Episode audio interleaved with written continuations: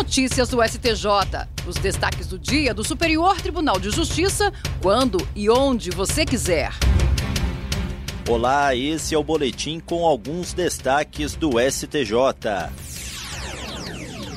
A terceira turma do Superior Tribunal de Justiça decidiu que o cumprimento integral do contrato de compra e venda de imóvel por ambas as partes impossibilita o exercício do direito de desistência previsto no Código de Defesa do Consumidor.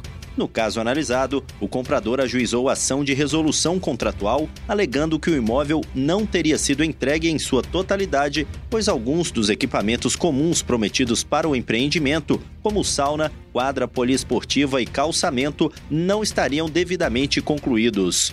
O juízo de primeiro grau julgou o pedido improcedente, considerando que o contrato já estava totalmente quitado e que não era possível desfazê-lo o Tribunal de Justiça de São Paulo deu parcial provimento à apelação para garantir a possibilidade de desistência mediante retenção de 20% do valor pago. No STJ, o colegiado da terceira turma deu parcial provimento ao recurso especial para restabelecer a sentença de primeiro grau.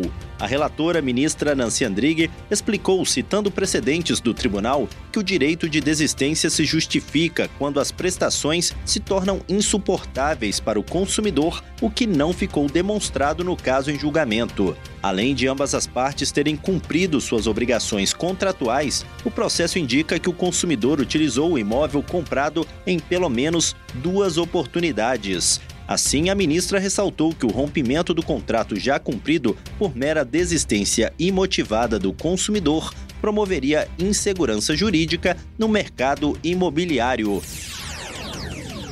A sexta turma do Superior Tribunal de Justiça negou o pedido para que o prefeito de Ji-Paraná, no estado de Rondônia, Isaú Raimundo da Fonseca, fosse reintegrado ao cargo. O prefeito é investigado como suposto líder de uma organização criminosa que teria sido responsável por fraudar licitação para iluminação pública no município.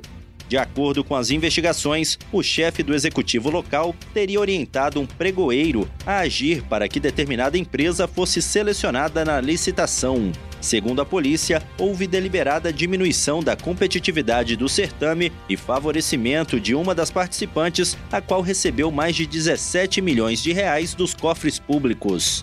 Ao determinar o afastamento do cargo, o desembargador relator do caso no Tribunal de Justiça de Rondônia apreendeu o passaporte do prefeito e o proibiu de sair do país e do estado de Rondônia. Ele também não pode ter contato com os demais investigados.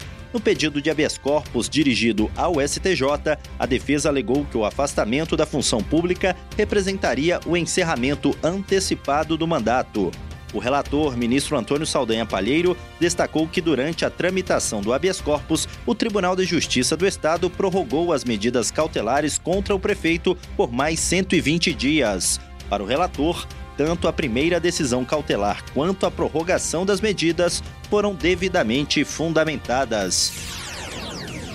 Os prazos processuais no Superior Tribunal de Justiça ficarão suspensos a partir desta quarta-feira, dia 20 de dezembro os prazos voltam a fluir em 1 de fevereiro de 2024, exceto para os processos criminais, conforme estabelece o Código de Processo Penal. As decisões que forem proferidas pelos ministros e pela presidência do STJ durante o recesso e as férias coletivas de janeiro serão publicadas regularmente no Diário da Justiça Eletrônico em todos os dias úteis. Assim, as partes e os procuradores terão ciência das decisões tomadas no período sem a necessidade de peticionar nos autos.